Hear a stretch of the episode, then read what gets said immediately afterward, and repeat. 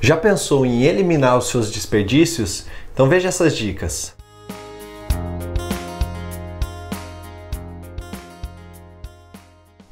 Eu sou Murilo Massareto, formado em Economia, e vou te ajudar a resolver os seus problemas financeiros.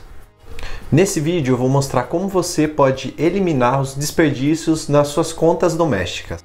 Essas são as principais fontes de desperdício e onde você pode acabar economizando mais. A primeira conta é a conta da água.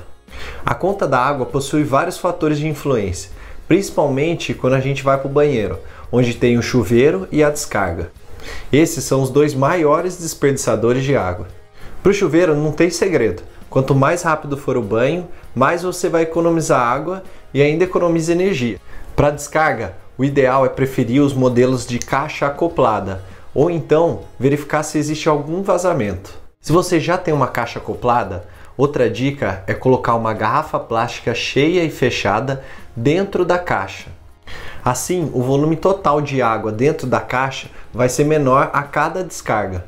Por exemplo, se sua caixa enche com 8 litros e você coloca uma garrafa plástica de 2 litros, cada descarga vai passar a ter agora 6 litros e você vai economizar 2 litros por descarga. A conta de luz é influenciada pela potência dos aparelhos. Portanto, chuveiros, aquecedores, ar-condicionado, ferros de passar são os maiores consumidores de energia.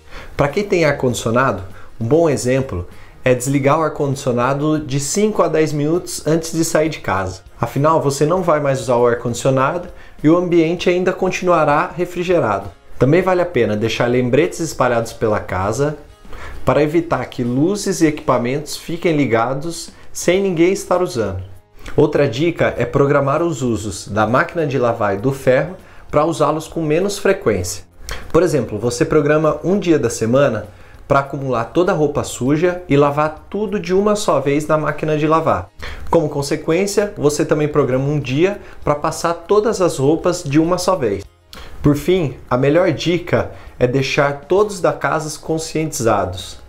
Assim, todos podem ajudar a economizar de forma conjunta. Se gostou dessas dicas, se inscreva no canal e fique por dentro de mais dicas como essas. Boa economia e até o próximo vídeo.